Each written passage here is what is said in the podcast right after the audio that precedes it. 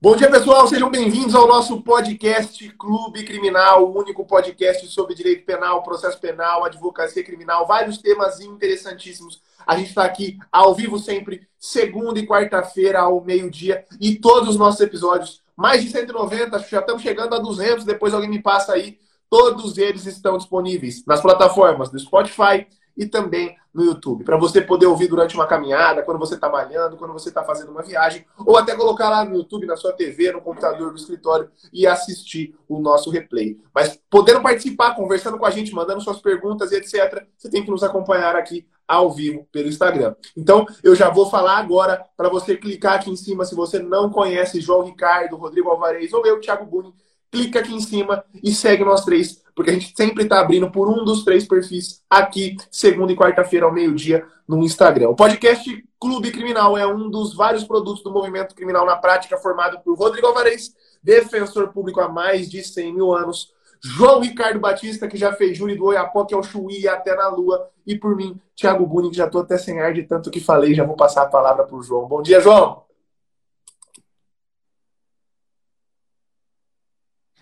Tá sem áudio, João. O João sempre faz essa brincadeirinha, ele começa a falar sem áudio, só para ver se vocês estão aí, só para vocês responderem aqui no comentário que vocês não estavam escutando ele. Só para vocês mandarem aqui no comentário, liga o áudio, João, liga o áudio. Vamos mandar aqui no comentário hashtag tiozão pro João, que começou a falar sem ligar o áudio. Hashtag tiozão pro João Ricardo, que começou a falar mudo. Fala, João. Fala, galera, muito bom dia agora sim, né, ouvindo. Vamos lá, pessoal. Vocês viram o Thiago falou para seguir esses três e você viu que tem mais um ali, Doutor Morte. Que perfil é esse? Que convidado é esse que os meninos do Criminal na Prática trouxeram do Clube Criminal? Pois bem, vocês vão ver, é um perfil que eu adoro acompanhar, tem muito conhecimento, muita informação, muita curiosidade e também sacadas para você que gosta de júri assim como eu, usar nos seus júris com relação à medicina legal. Daqui a pouco nosso convidado se apresenta. Já quero pedir para você seguir ele aqui e quero dar as boas-vindas antes de deixar o nosso convidado especial falar. Boas-vindas, bom dia, Rodrigo Alvarez, o nosso defensor. Fala pessoal, beleza? Sejam todos muito bem-vindos aqui. Eu também é, passei a acompanhar o perfil e achei muito interessante. Eu fico olhando cada uma das postagens. E para gente que é criminalista, né?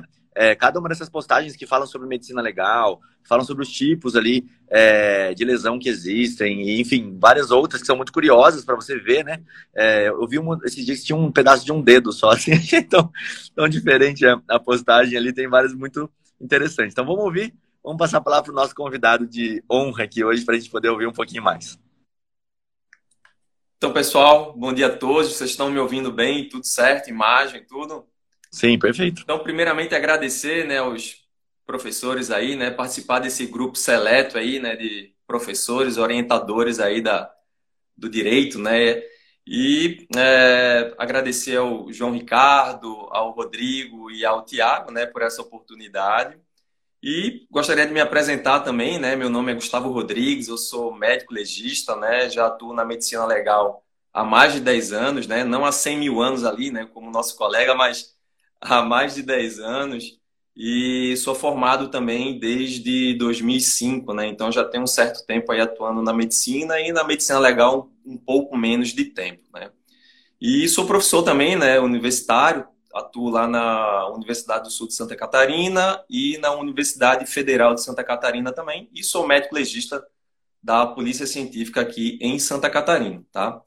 Então, acho que devidamente apresentado, né, a gente já pode partir para o nosso tema de hoje, né? A gente veio falar sobre instrumentos de menor potencial ofensivo, né? Então esse nome talvez cause certa estranheza, né? Mas na verdade esse é um termo que a gente utiliza hoje em dia para falar sobre os armamentos menos letais, né, ou potencialmente não letais. Né? Então, esse termo que eu falei, né, instrumento de menor potencial ofensivo, que pode ser designado também pela abreviação né, IMPO, então é um termo mais adequado. Né? Então, aquela ideia de falar armamento não letal é uma, é uma definição errônea, né, porque a gente viu recentemente né, que em alguns casos esses é, dispositivos podem sim causar o óbito do indivíduo.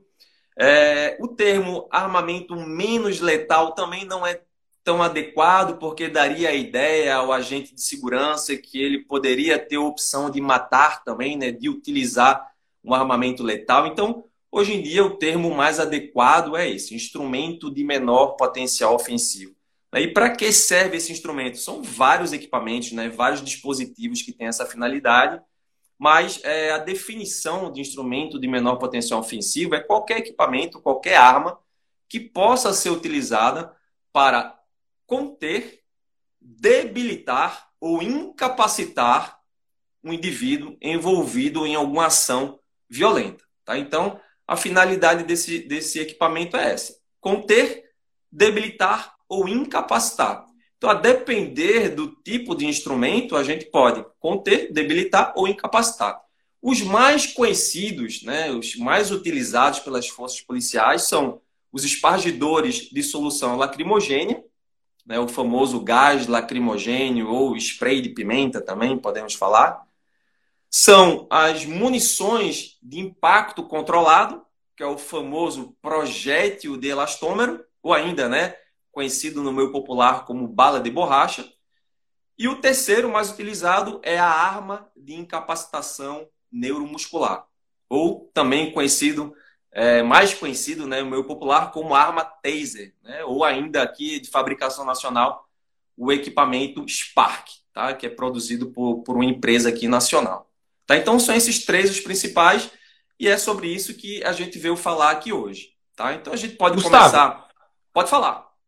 Eu, uma, uma pergunta que, que me veio a partir dessa sua primeira fala. Esse assunto, pessoal, não sei se vocês estão sacando, ele é sensacional para você utilizar, inclusive, em processos que envolvem algum tipo de violência se utilizando de instrumentos. Explico. Eu vou fazer minha pergunta aqui, porque tem a ver exatamente isso que o Gustavo falou. Olha só, são armas não letais e ele está falando o para que, que é utilizado e como é utilizado. E uma das dos engodos que às vezes a acusação traz num júri é vincular o instrumento do delito com a intenção do agente. E aí eu quero te fazer uma pergunta já agora para a gente entrar nesse, nesse, nesse emaranhado de, de dúvidas que se surge a partir dessa falsa imputação. Peraí, se usou arma, arma é letal, arma de fogo, então ele queria matar, mas às vezes a gente vê que o tiro é no glúteo, na bunda, e tem a intenção de só aviltar, menoscabar a pessoa. Ah, foi com um pedaço de pau. Então, um pedaço de pau ele não é ele não é letal. Mas e aí, se deu uma paulada na nuca da pessoa, tem um potencial lesivo.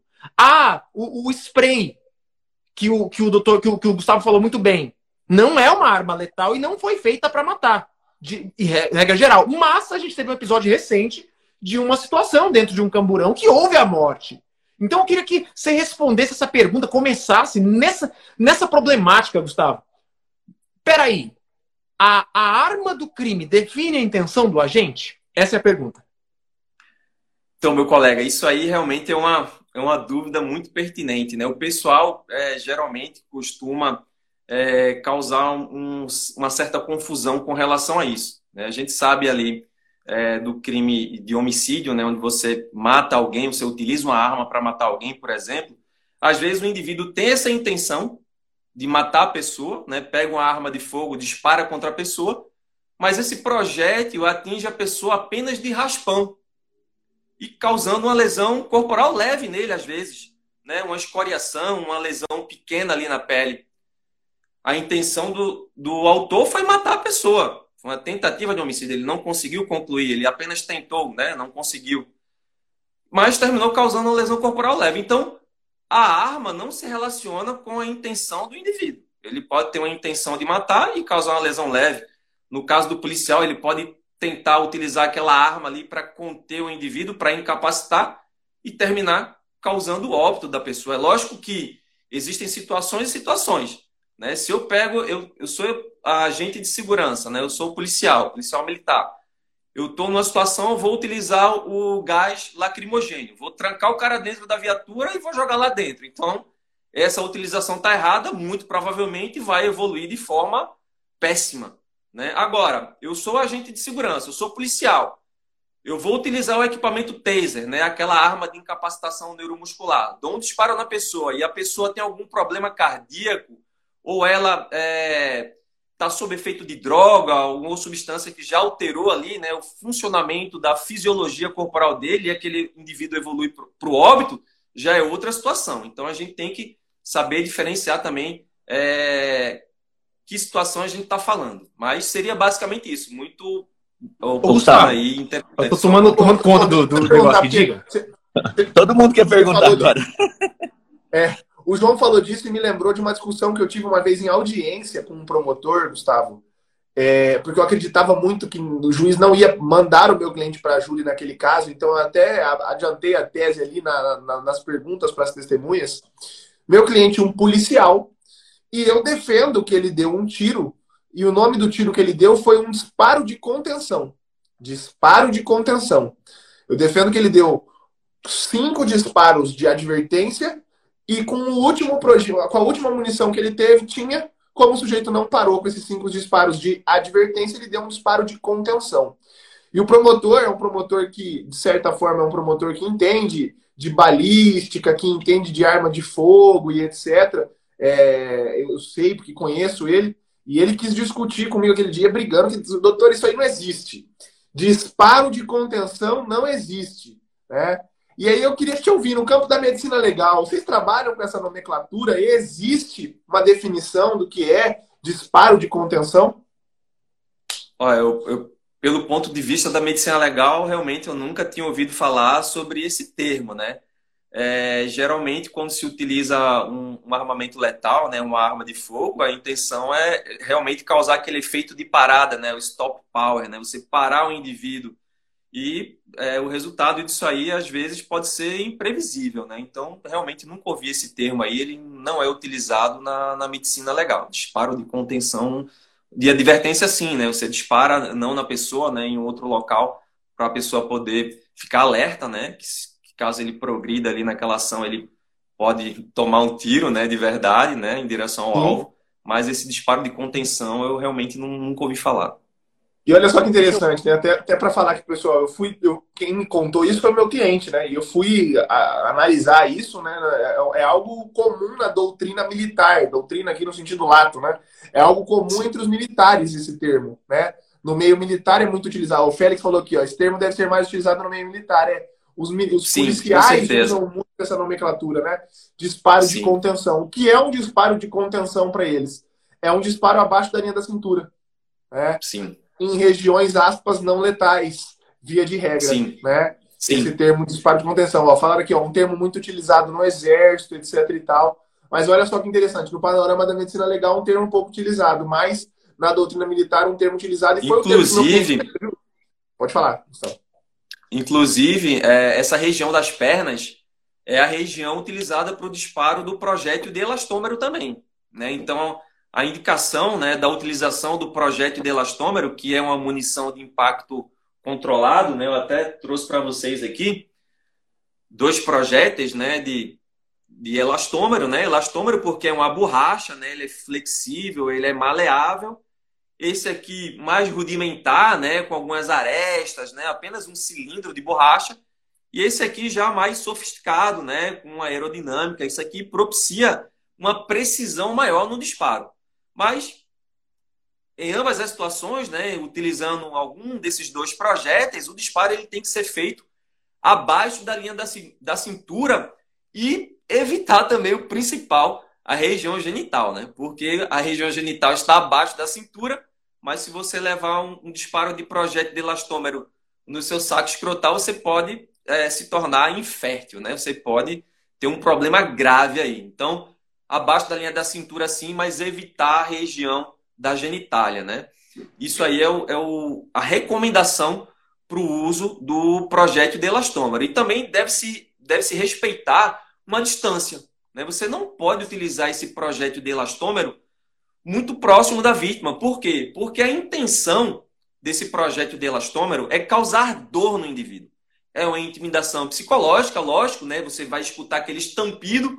Muitas vezes você não sabe que se trata de uma arma menos letal, né, potencialmente não letal, você não sabe que se trata de um instrumento de menor potencial ofensivo, escuta aquele estampido e aquela dor intensa no local. A intenção do projétil de elastômero é, incapaz... é debilitar temporariamente o indivíduo devido a essa intimidação psicológica e devido principalmente à dor muito grande que esse projétil causa no local do impacto. Tá? Então, essa aí seria a principal finalidade do projeto de elastômero. E como o nosso professor e nosso colega é, comentou, realmente tem que ser abaixo da linha da cintura, porque pode pegar no olho da pessoa, só vai ficar cega, né? Vai perder a visão. Pode pegar na região do, do baço, né, do fígado, causar uma hemorragia né, interna, né, uma hemorragia dentro da cavidade abdominal. Então, é recomendável que não se dispare nessas regiões acima da linha da Ele derruba, assim, Gustavo, esse, esse projétil derruba, via, via, de regra, a pessoa? Óbvio que deve variar de pessoa para pessoa, mas em regra ele derruba? Não, não derruba. Tá. A não ser que a pessoa esteja caminhando correndo Isso, e atingir é. ali alguma articulação, ó, aí pode ser que cause uma queda. Mas a pessoa parada, levar um tiro e cair, não. Ele vai sentir muita dor no local, que é a intenção do, do, proje do projeto elastômero é essa, né? Causar dor e fazer com que o indivíduo é, cesse né, aquela, aquela ação violenta que, porventura, ele possa estar tomando ali naquela, naquela ocasião. Gustavo, deixa eu passar você... um Tá louco para é, falar. Fala, Rodrigo. Não, eu sei que ele deve ter preparado uma sequência para fazer, mas aí todo mundo é curioso nesse tema, é, principalmente medicina legal, né? E quando você trouxe esse assunto ontem, eu estava conversando com um colega meu do júri e ele estava me contando um caso inusitado que eu acho que vai servir bastante para vários advogados que, na verdade, assim, os advogados criminalistas vão trabalhar muito com isso, né? É as perguntas que a gente tem que fazer para o médico legista, para entender qual era, por exemplo, a intenção daquele tiro. Igual você estava falando aqui, é o tiro mais perto, mais longe. O médico legista, ele consegue, através da marca que ficou, precisar uma distância, falar, olha, dessa distância aqui, a intenção não foi essa. Não assim, não falar qual foi a intenção, claro, mas ele consegue dizer que tem algo estranho naquela marca daquela lesão específica? Esse é o primeiro ponto. Deixa eu já fazer os dois em sequência, porque tem tá bem relacionado. No caso dele, estava falando do sacro escrotal lá. É, foi anulado um interrogatório de um réu, porque conseguiu-se comprovar que ele teria tomado choque, teria sido usado meio de tortura, teria dado choque nele.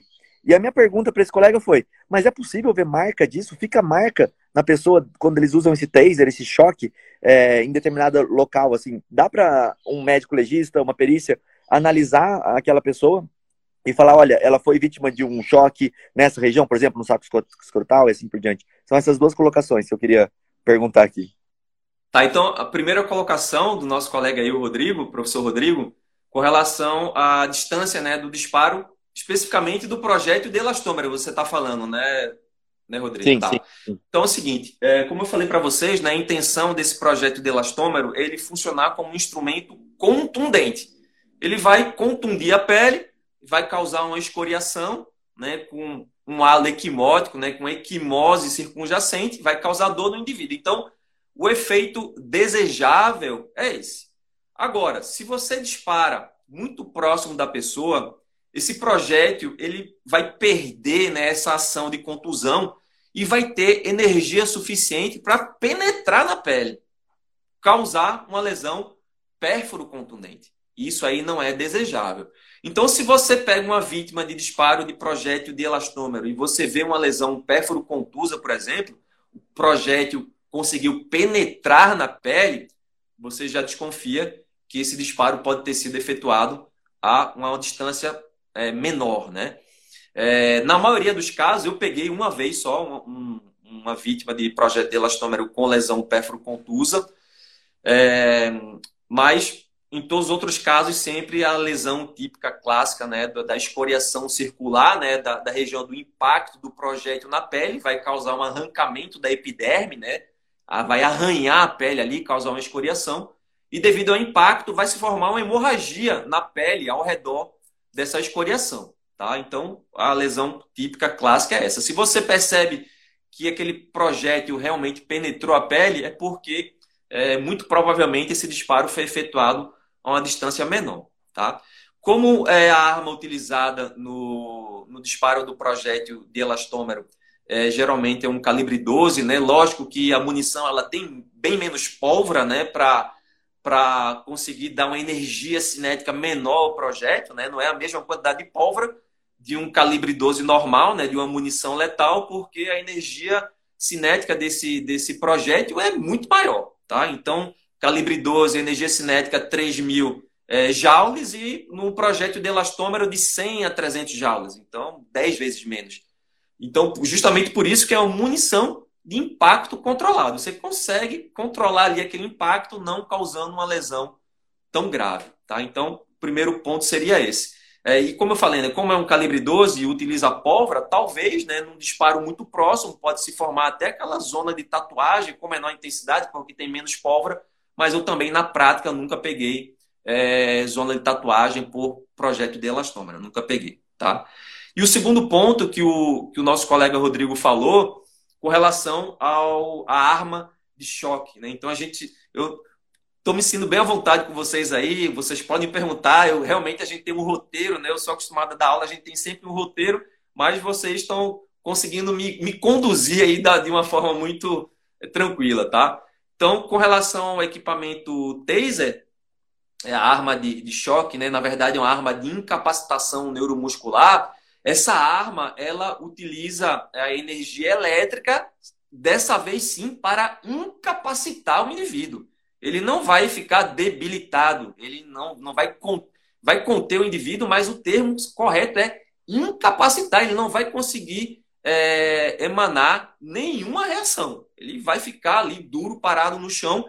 Isso aí vai dar uma janela de oportunidade né, para o agente de segurança ir lá e conter esse indivíduo sim com algemas ou outra forma de contenção, tá? Então, é, essa arma, né, a arma Taser, ou arma Spark da produção aqui nacional, ou arma de incapacitação neuromuscular, ela emite dois dardos, e esses dardos, sim, eles podem causar uma lesão na pele no local do impacto. Né? Então, esses dardos vão atingir a pele, eles vão fechar um circuito, a descarga vai ser gerada né, entre os dois dardos, é uma, uma corrente elétrica é, de baixíssima amperagem, mas de altíssima voltagem. São 50 mil volts e cerca de 0,002 ampere. Tá? Isso aí simula uma onda T, que é uma onda que percorre o nosso sistema nervoso para é, comandar os movimentos corporais.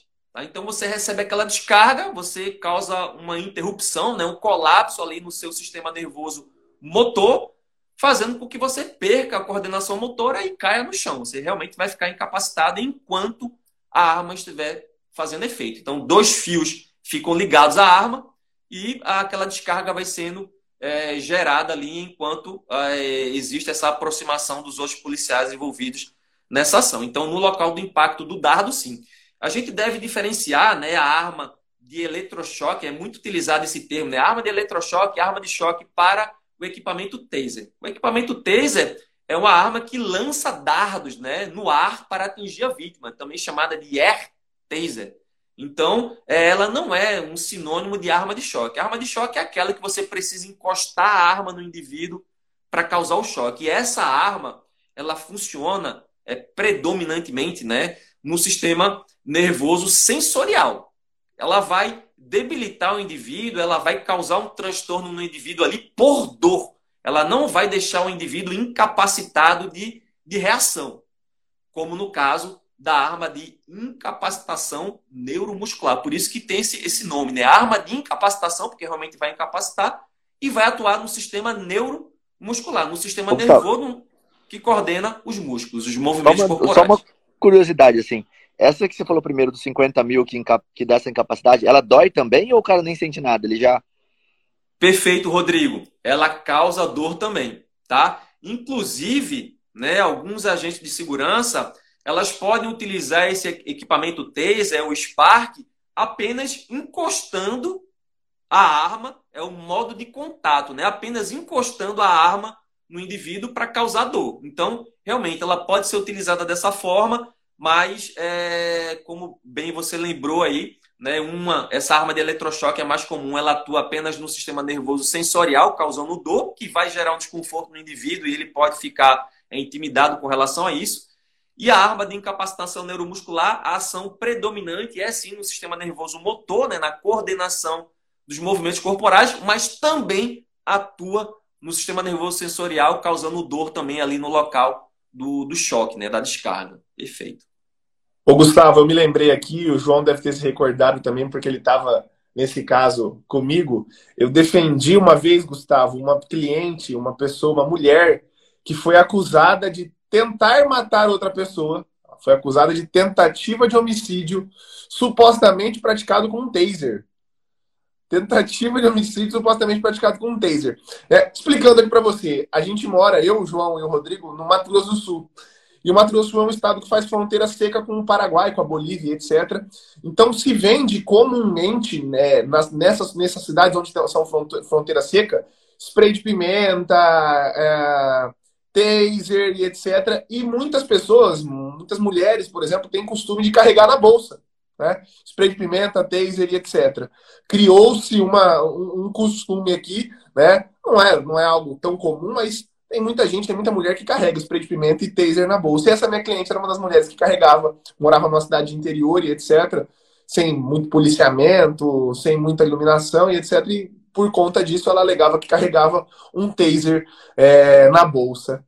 E eu lembro que o que eu utilizei para mostrar que o taser não poderia causar a morte, muito longe disso, eu pesquisei pelo, pela mesma marca do taser vídeo no YouTube, desse mesmo taser, acho que o João deve lembrar disso.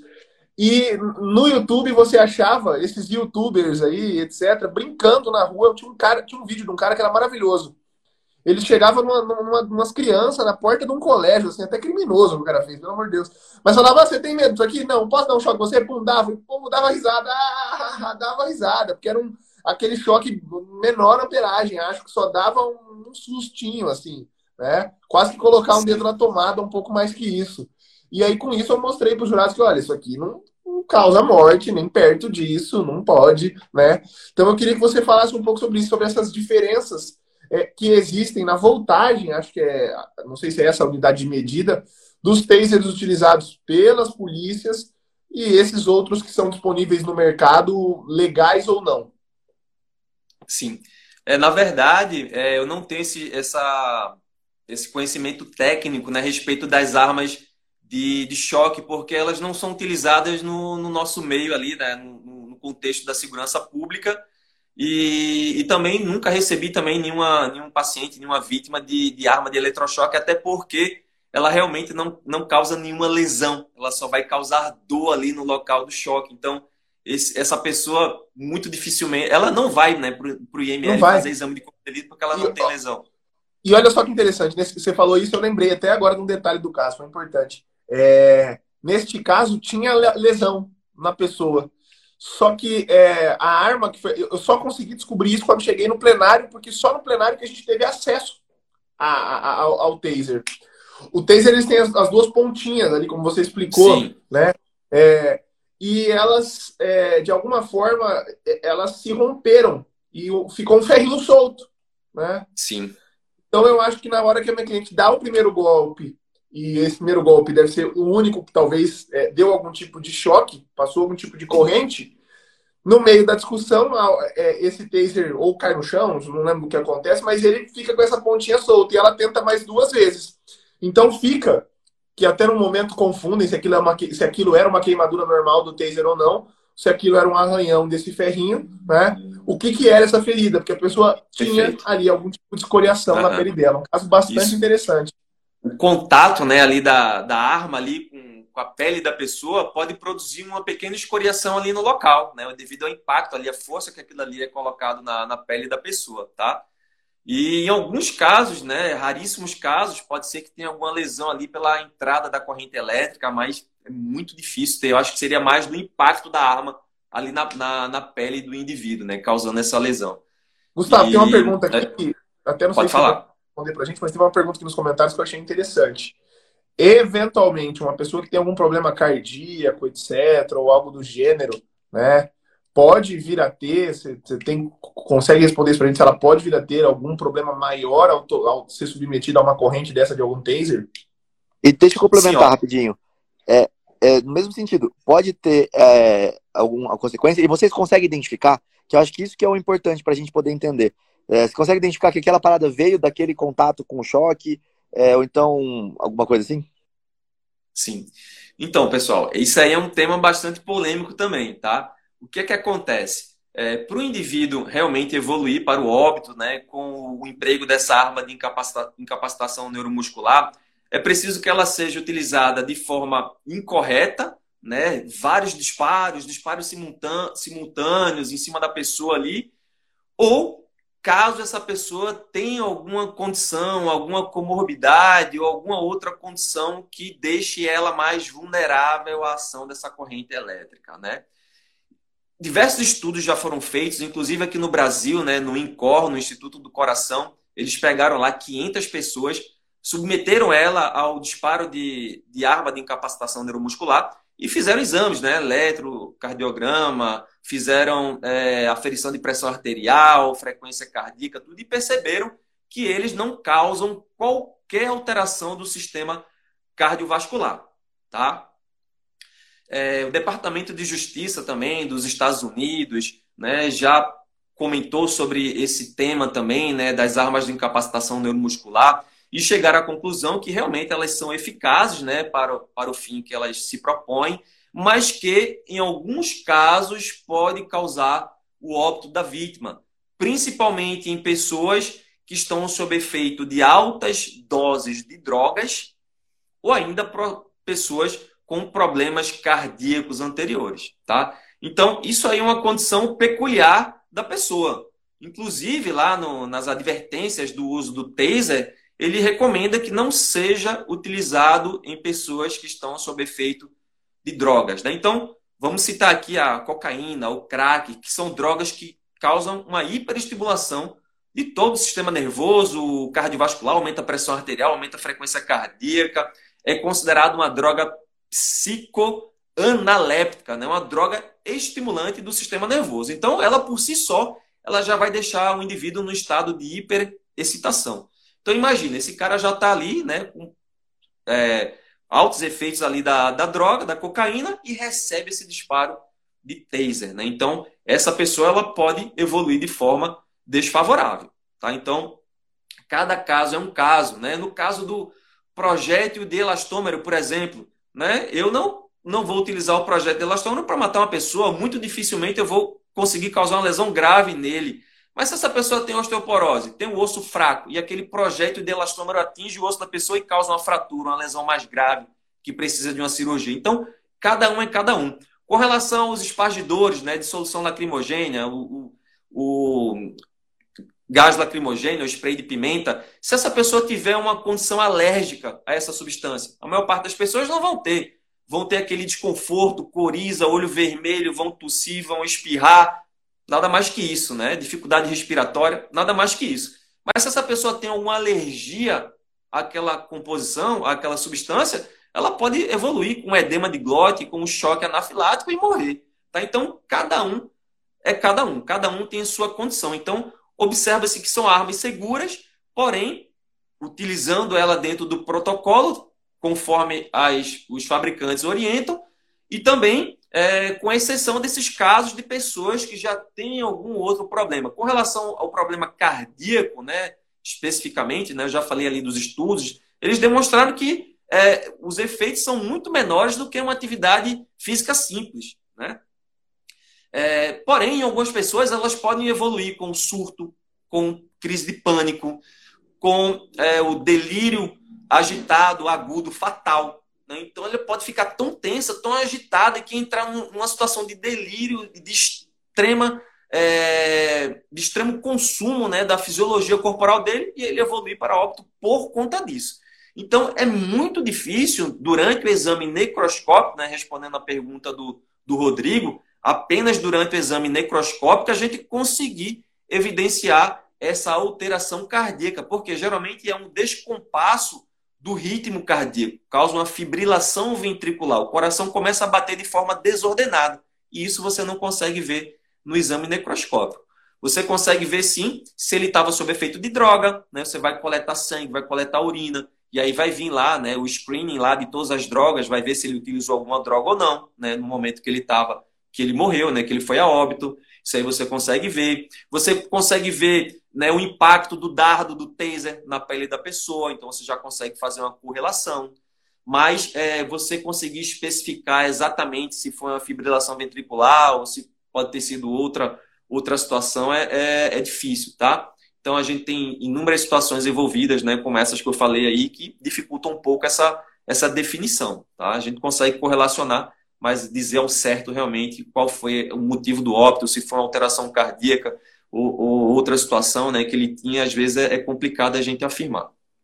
Gustavo, tem uma, um burburinho que está correndo nos comentários para quem está aqui na gravação ao vivo, que é o episódio certo. de uma das nossas, das nossas ouvintes aqui, falando, a Nicole, falando que já testou em si mesma esse, um desses instrumentos não letais, e o Rodrigo acabou falando de testar em si mesmo. E aí eu quero dividir com vocês uma experiência que eu tive com o Thiago Guni, num júri com ele, inclusive, que a discussão era sobre a letalidade do instrumento lesivo escolhido pelo agente, que era uma arminha de chumbinho. E aí, da mesma forma do Thiago, eu fui lá na internet, verifiquei é, vários youtubers dando tiro um no outro com, com arminha de chumbinho, e eu fiz o teste para usar no plenário, para mostrar que o acusado e toda a sociedade, ou seja, o homem médio, ele não acreditava na letalidade do instrumento utilizado para se defender, ou seja, o indivíduo queria tanto se defender que ele tinha condição de atirar para matar, mas ele utilizou uma arminha de chumbinho, que não tem um potencial lesivo para causar morte, pelo menos no plano cognitivo interno dele como agente e da sociedade. E aí eu peguei na minha casa, eu tenho uma arminha de chumbinho, eu carreguei a arminha de chumbinho, coloquei um sapato de couro e dei um tiro no meu pé e não aconteceu nada. A arminha fez ó, e caiu. Por que, que eu não fiz isso no plenário? Porque a arma de chumbinho dele era uma, a minha era outra. Então eu falei, já pensou se a dele fura, fura meu pé no meio do plenário? Então aí eu levei essa experiência, de fato e, eu contei, eu falei assim. Diga, o barulho era muito alto, lembra, João? A gente também pensou, olha só, Gustavo, olha as preocupações que o advogado criminalista tem que ter. Não furava, mas o barulho da, da, do disparo de uma arma de chumbinho era quase o mesmo que o barulho de um disparo de uma arma com projétil normal. Né? E aí a gente achou que aquilo podia causar um, um certo tipo de, de, de, espanto ruim nos jurados, né? Segue, João. Exato. Mas assim, no final das contas, só estou dividindo aqui um episódio onde eu fiz um teste de uma arma não letal em mim mesmo para utilizar no plenário e utilizei isso. Não acredito, tanto é que testei em mim mesmo e dei um tiro no meu pé e nada aconteceu. Simplesmente o projétil ou projetil de chumbinho ali, aquele, ó, pingou no sapato e caiu. Claro, deu um soquinho no meu dedão ali, mas isso aí a gente, a gente não omitiu. Isso no final casa. das contas. fazer uma advertência, que nem o Jackass fazia lá. Não tentem isso que o João tá falando em casa. Não é muito bom. E Aí quando o cara fala, se você dá o sangue pela causa, olha, quase que eu dei literalmente. E no final das contas, eu e o Thiago ali, num episódio muito marcante, muitos criminalistas assistindo a gente ao vivo ali, foi antes da pandemia, a gente conseguiu a justa absolvição do cliente ali que estava sendo acusado. A absolvição se deu por vários motivos. Por legítima defesa sustentada é, e também por uma tese que eu duvido, eu nunca vi nenhum advogado, fora eu, Thiago, sustentar que foi ausência de previsibilidade para tipos culposos. A gente fala assim, se ele tem alguma culpa, ele tinha que ter previsto a possibilidade do resultado morte. Se ele não previu sequer a título de culpa, ele pode ser condenado. Então não há crime sem previsibilidade objetiva do resultado. Essa nossa tese, por mais é, assim, quem é do direito sabe que ela é muito densa. Mesmo assim, a gente fez uma, uma facilitação pedagógica, o Thiago é professor, a gente apresentou isso para os jurados de uma maneira assim, muito facilitada e a tese foi acolhida. Inclusive, um dos jurados bateu na costa do Thiago e falou assim: É, doutor, agora eu vi que a arminha de chumbinho mata mesmo, né? Então, assim, nem o jurado acreditava que o resultado morte poderia advir de uma arminha de chumbinho. Sim. Ô, ô, Gustavo, esse caso foi bem interessante, estou lembrando aqui da perícia, né? É, a perícia chegou a, em algum momento, nesse caso, a cogitar se a vítima não teria morrido na queda, porque havia informações de que a vítima estava embriagada, né? E aí ela toma um tiro de arminha de chumbinho quando estava em deslocamento, correndo, então por conta disso podia ter caído e ao bater a cabeça no chão morrido na queda. Chegou a se investigar isso né? Mas não, chegaram à conclusão que foi o tiro de chumbinho que levou à morte. Não sei, já viu algum caso desse de morte causada por tiro de chumbinho, Gustavo? Não. Surreal, né? É, muito, é, talvez muito ela entrou, talvez ela entrou no único local que poderia ter entrado para causar a morte, que foi aqui assim, a gente fala, né? né quando fala de criança na moleira, tal, aqui atrás da orelha, assim, no molinho, e foi ali que entrou o disparo e acertou exatamente no ponto nevrálgico ali da, da, da do cérebro que podia cada, causar morte. Cada situação é uma situação, né? É, o, o projétil lá de chumbinho, ele não tem capacidade de penetrar a cavidade craniana ou nenhuma outra região. Mas vai que essa pessoa tem uma condição especial, né, de um osteoporose, um osso mais fraco que permitiu a penetração, ou que aquele projétil ficou alojado, gerou infecção e ele morreu por sepse. Então, cada situação é uma situação. Aproveitando essa, esse gancho seu aí, né, e a pergunta lá do Rodrigo com relação à morte, né, relacionada à arma de incapacitação neuromuscular. Então, eu, eu tenho vários vídeos aqui, se a gente tiver tempo, se vocês acharem interessante, eu estou com a TV aqui, eu posso colocar os vídeos mas uso inadequado. Se eu, o indivíduo que eu vou atingir com o taser está dentro d'água e eu vou disparar o taser nele, ele vai se contrair, vai afundar, vai morrer afogado. Se ele está pendurado numa janela, eu vou dar um taser nele, ele vai perder a coordenação motora, vai cair de grande altura, vai bater a cabeça e vai morrer. Então, cada caso é um caso, a gente tem que analisar esses casos. É, eu vou até, já que o, que o João Rodrigo. Pode ali... mostrar aí que vai chegou... ser muito legal. Eu sei que é de Chegou na parte boa agora.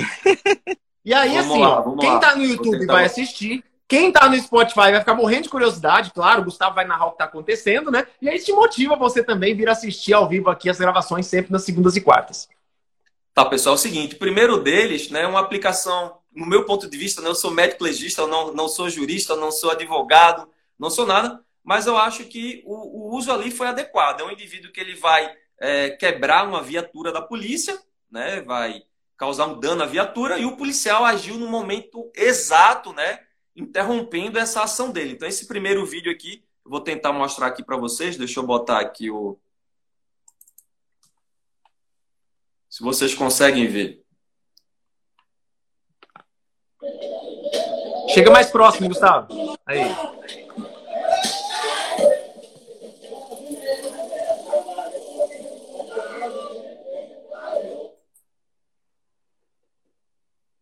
Vou botar aqui mais uma vez.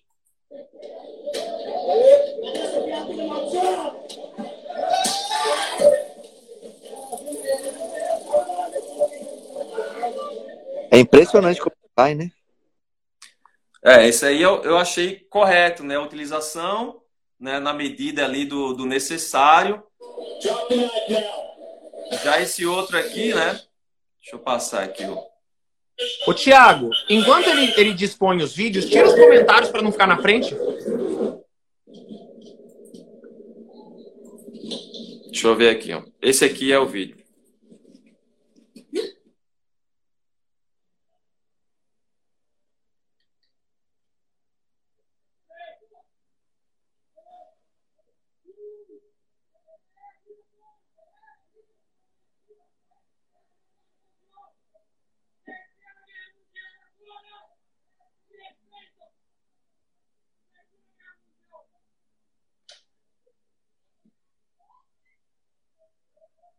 Nossa senhora!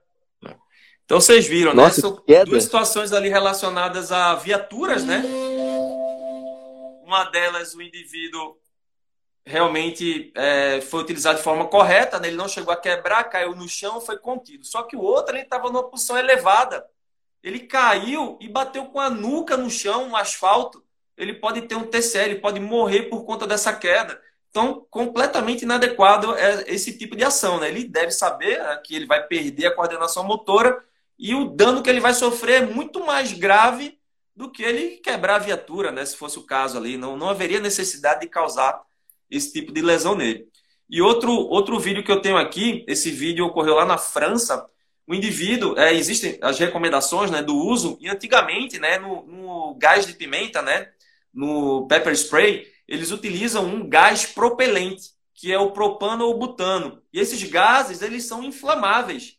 Então, é, alguns fabricantes não utilizam mais porque eles sabem que esse gás inflamável, em contato com alguma faísca, algum fogo, pode entrar em combustão e queimar a vítima. Tá? Então, esse, esse, esse indivíduo ele foi, foi utilizado o spray de pimenta nele e logo na sequência foi utilizado o taser. E aí o taser gerou aquela faísca elétrica e gerou uma chama ali queimando esse indivíduo. Isso aí ocorreu lá na França. Eu vou colocar para vocês aqui. Vocês estão conseguindo ver o vídeo aqui na televisão, né? Sim, sim. Qui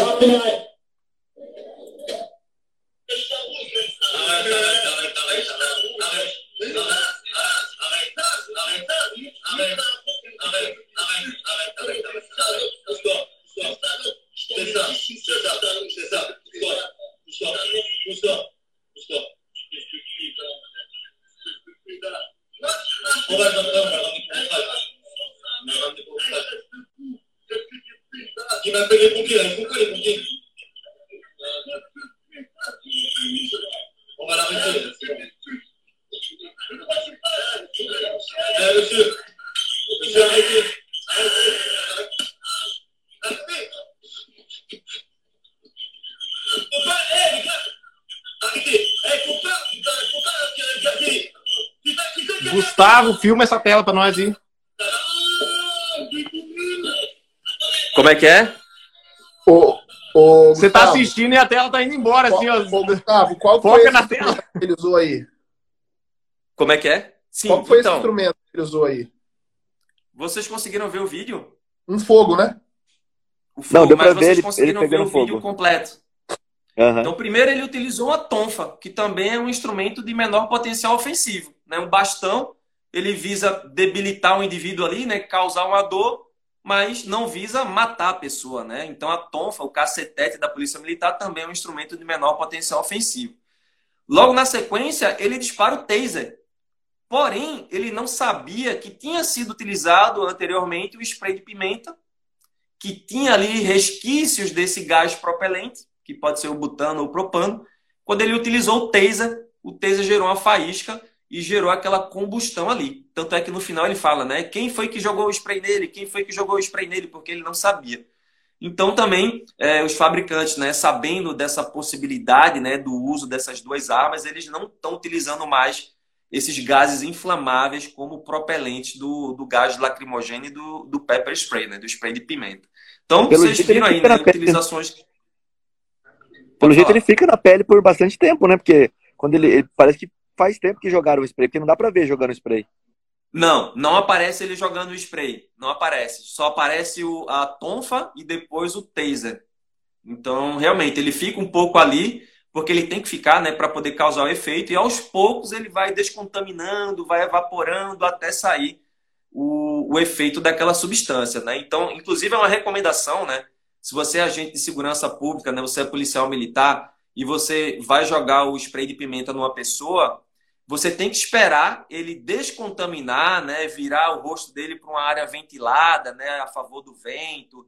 Você tem que esperar ele descontaminar para poder botar na viatura. Porque aquela própria substância ali eh, sendo é, liberada dele dentro do ambiente confinado, dentro da viatura, pode causar um, um dano severo a ele. Não é o que a gente observa na prática, mas é, as orientações são essas, né? Então, imaginem só, né, aquela outra situação que, que aconteceu, né, que colocaram o cara dentro da viatura e jogaram, né, aquela granada de emissão lacrimogênea dentro do, do, do, do camburão, né? Então, realmente desastrosa aquela, desastrosa aquela ação, né? Como eu tava falando aqui na balada, antigamente, os seguranças tinham esse gás de pimenta. Opa. Eles soltavam quando tinha briga.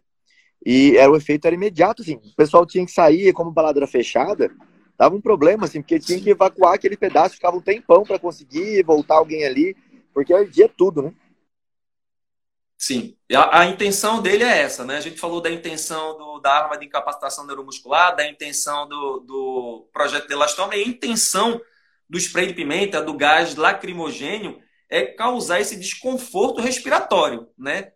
Olhos avermelhados, lacrim... por isso o nome gás lacrimogênio, né? O próprio nome já diz gênio de gênese, de origem, e lágrimo de lágrima. Ele dá origem a lágrimas. Né? Ele causa lacrimejamento, espirros, tosse, uma tosse incontrolável, dificuldade respiratória, aquele desconforto, ardor nos olhos, ardor na pele. É essa a intenção do gás lacrimogênio e do spray de pimenta também. Né? A substância do gás lacrimogênio é o ortocloro, benzilideno, malono, nitrilo, que é essa substância lacrimogênea. Existem outras, mas a mais usada é essa. E a do spray de pimenta é o óleo resina capsicum, que é a essência ali da pimenta mesmo, que a gente utiliza na nossa comida. Então, essas substâncias elas têm efeito externutatório, né, causa espirros, tosse, lacrimejamento, dificuldade respiratória. Ele vai saturar o ambiente e, e, o indivíduo vai querer sair daquela situação. Ele não vai querer permanecer ali, vai querer sair, fugir para não ficar sob efeito daquela substância. Agora, existem é, espargidores de solução lacrimogênea para uso é, multi-ambiente. Você pode utilizar ele em ambiente confinado. Ele é feito de líquido, gel. Você joga direto na face da pessoa. Ele não satura o ambiente. O efeito dele é local. E você tem o gás lacrimogênio que vai se espalhar no ambiente, vai saturar o ambiente, que foi esse caso aí que o Rodrigo falou, que torna inviável né, a permanência do indivíduo naquele ambiente confinado. Ele vai ter que sair dali para conseguir respirar. Se ele é mantido ali dentro daquele local, ele pode evoluir de forma muito desfavorável. Perfeito. A galera que está acompanhando os comentários aqui, eu tenho certeza que vocês, assim como nós, estamos encantados com o Gustavo e também estão curiosos por ouvi-lo mais. Você vê que hoje ele esteve aqui no nosso podcast e o tempo passou que a gente nem viu. Então, uma coisa eu te digo, Gustavo, você é nosso convidado aqui, não vai ser nem a primeira nem a última vez que vai, ter que, vai estar aqui no podcast. Em breve a gente vai fazer um podcast presencial, com câmeras, daquele jeito que você vê lá, aqueles, aqueles modelos profissionais. E se você tiver disponibilidade para vir para Campo Grande, tá mais que convidado, porque mês que vem já vai estar nesse modelo. Você que está acompanhando ao vivo ou que está no, no, no, Spotify ou no YouTube, clica nessa setinha aqui, ó, procura ele no Instagram, Doutor Morte, tá? Lá você vai achar muita coisa de medicina legal. Eu, como um advogado que atua majoritariamente no júri, eu digo para você, medicina legal é um, é um ponto de conhecimento que você vira a chave. Você conhece, eu já consegui absoluções absolutamente improváveis no campo de conhecimento comum. Mas quando você mostra com a medicina legal que é impossível aquela sugestão da acusação acontecer, justamente porque a medicina, a física, prova o contrário, aí o argumento fica incontestável. Não se contesta com a física, não se contesta com a química, não se contesta com a biologia, nem com a medicina. A ciência, ela é fenomênica. E aí, aquele fenômeno, ele é natural, é incontrolável, e aí você, com esse tipo de conhecimento, você consegue resultados sensacionais. Eu tenho certeza que você vai aprender muito com o perfil dele. Estou recomendando a todos aqui, sigam, vocês vão gostar. Se você não, não gosta de penal, não gosta de criminal, você nem está seguindo a gente, eu já sei assim. Então, assim, ó, o perfil dele é para maior de 18 anos, tem algumas cenas que você vai precisar de, de clicar no botãozinho ali para falar que você aceita ver a cena, mas é muito conhecimento, sempre com um viés é, é, instrucional. Então, estou recomendando a todos aqui. E se você não segue nenhum de nós três, Siga os três aqui. Por quê? Tem horas que o, que o, que o Clube Criminal na segunda-feira é aberto no meu perfil, na quarta-feira é aberto no do Thiago, às vezes é aberto no Rodrigo. E você não pode perder. Sempre é um encontro assim. E para assistir as aulas anteriores, basta você buscar no Spotify e no YouTube. Você tem mais de 180 episódios como esse. E eu só quero agradecer ao Gustavo. Gustavo, você, ó, adorei te conhecer, nem sabia nem seu nome. Conheci assim, ó, o Dr. Morte. Já sigo há bastante tempo, admiro. Obrigado, cara, pela sua disponibilidade de vir aqui e compartilhar conosco tanto conhecimento, um conhecimento extremamente interessante, né, que nos interessa na condição de criminalistas. Ah, não, eu, eu que agradeço o convite de vocês, né? Sigo vocês também, aprendo bastante aí com o criminal na prática também. Eu me lembro uma, não sei se foi uma live, alguma coisa que vocês postaram lá sobre é, a embriaguez né, no trânsito e tal. É muito interessante a gente ver a visão né, do advogado, dos operadores do direito com relação ao tema. Muito interessante mesmo e é, estou à disposição aí. Vamos marcar outros encontros aí com certeza. E obrigado mais uma vez aí pelo, pelo convite. O Gustavo falou uma coisa ali no meio que eu não queria deixar passar batido que foi muito interessante. Ele falou assim, ó, é, eu não entendo muito da, da parte de vocês, né, da parte do direito, vamos dizer assim, assim como a gente não entende da parte da medicina legal e a pessoa que não entende da medicina legal tem que fazer perguntas em linguagem jurídica para que o médico lá do outro lado responda para a gente. Então a gente podia um dia conversar sobre esse tipo de comunicação do laudo, né? Porque o laudo às vezes ele fala tanto, mas a gente que não tem esse olho, a gente não sabe olhar. Ah, o corte foi pérfuro contundente, que tinha não sei o quê, e era 50 uh, centímetros da parte pele, não sei da onde. E você fala, meu Deus, o que, que, é isso? Onde eu vou achar? É, é. Que que, que isso é extremamente importante. A gente sofre com isso, viu, Gustavo? E é importante que o advogado, assim como você reconheceu como médico legista, reconheça também essa nossa incapacidade. Eu recentemente atuei num caso onde foi necessário pedir a prisão domiciliar do cliente e tinham vários laudos de médico, só que eu, eu, eu só entendia tudo aquilo quando a família, que tinha médicos na família, me, do, do, do, sujeito, do cliente, me explicavam, traduziam para mim aquilo. E eu, ao ver aquilo, falei: ó, o promotor vai ter a mesma dúvida que eu, o juiz vai ter a mesma dúvida que eu, e podem não conceder essa prisão domiciliar, porque isso não seja palpável a eles. Eu preciso traduzir isso para eles. Então, eu precisei chamar um médico também, mas perito cadastrado no Tribunal de Justiça, que está acostumado a fazer laudos é, periciais quando é nomeado um perito pelo juízo, para que ele pegasse todos aqueles laudos médicos de várias áreas da medicina e traduzisse aquilo para qualquer leigo entender. E nós, do ambiente jurídico, somos leigos quando o assunto é medicina. Só por isso que foi concedida a prisão domiciliar do meu cliente. Então, acho que boa, Ô, ótima sugestão. Ótima sugestão. Não sei quem me chamou. Ô, Tiago, não se preocupe, porque para a gente também, várias vezes a gente pega lá as peças, os processos, começa a ler ali, desiste no meio do caminho. Não, vou ficar na, na minha área mesmo, fazer o que eu sei porque isso aqui para mim é grego. Então, cada um na sua área, mas a comunicação é muito importante mesmo. A gente, cada vez eu, eu, eu sempre estou à disposição né, do delegado, do pessoal da perícia. Eu sempre gosto de conversar porque a conversa, essa troca de conhecimento é sempre muito válida. Né? A gente sempre está aprendendo. É, eu, cada vez, eu cada vez mais tenho achado necessário, indispensável, para dizer a verdade, que o perito seja rolado como testemunha. Né? Na verdade, ele não figura como testemunha, mas para que ele seja ouvido como expert pelo juízo para poder esclarecer para todos aquilo que está no laudo pericial e que nem sempre para a gente é tão claro. Já fica o tema para a próxima live: interlocuções entre o jurídico e o pericial, interlocuções entre o direito e a medicina legal. Vai ser o olha tema um da nossa próxima live. Só, só para complementar, Tiago, olha um ponto que sempre dá problema. Quando na para nós a lesão corporal ela vai ser definida como grave ou gravíssima, dependendo do que o médico escreve no laudo. E aí tem uma questão no direito que é debilidade permanente deformidade permanente. Só que para o médico isso não faz o menor sentido.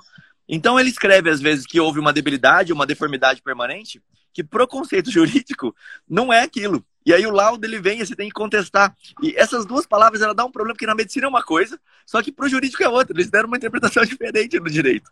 Então fica só um ponto aqui no ar assim para a gente poder pensar depois. Sim. Rodrigo, antes da gente terminar, eu quero chamar o pessoal. Desculpa, diga.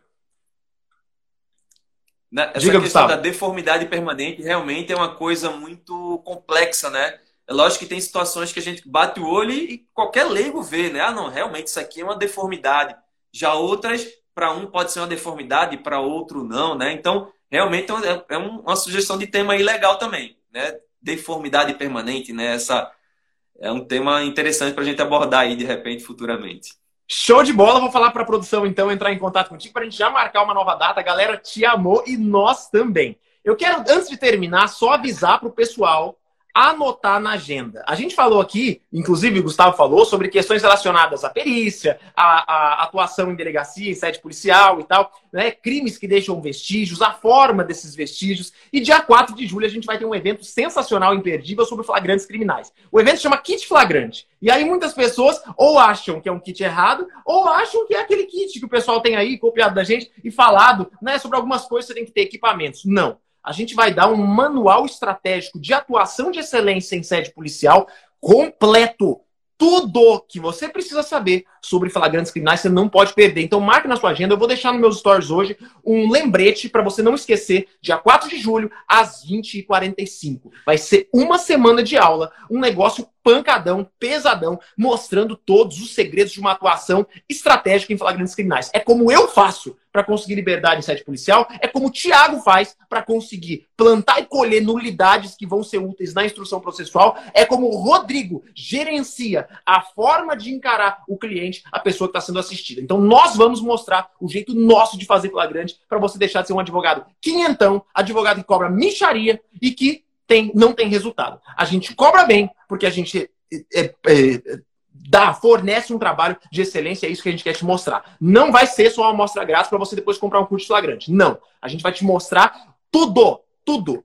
Começo ao fim, 100% de flagrantes criminais. Essa é a nossa proposta, esse é o nosso convite. Dia 4 de julho, marca na sua agenda aí. Valeu, pessoal. Obrigado. Valeu, valeu, valeu. Tchau, tchau. Um abraço, Gustavo. Obrigado, valeu, pessoal. Tchau, tchau, obrigado, Gustavo. Parabéns pelo trabalho aí. Tamo junto, Gustavo. Valeu, Muito obrigado. Valeu, até mais.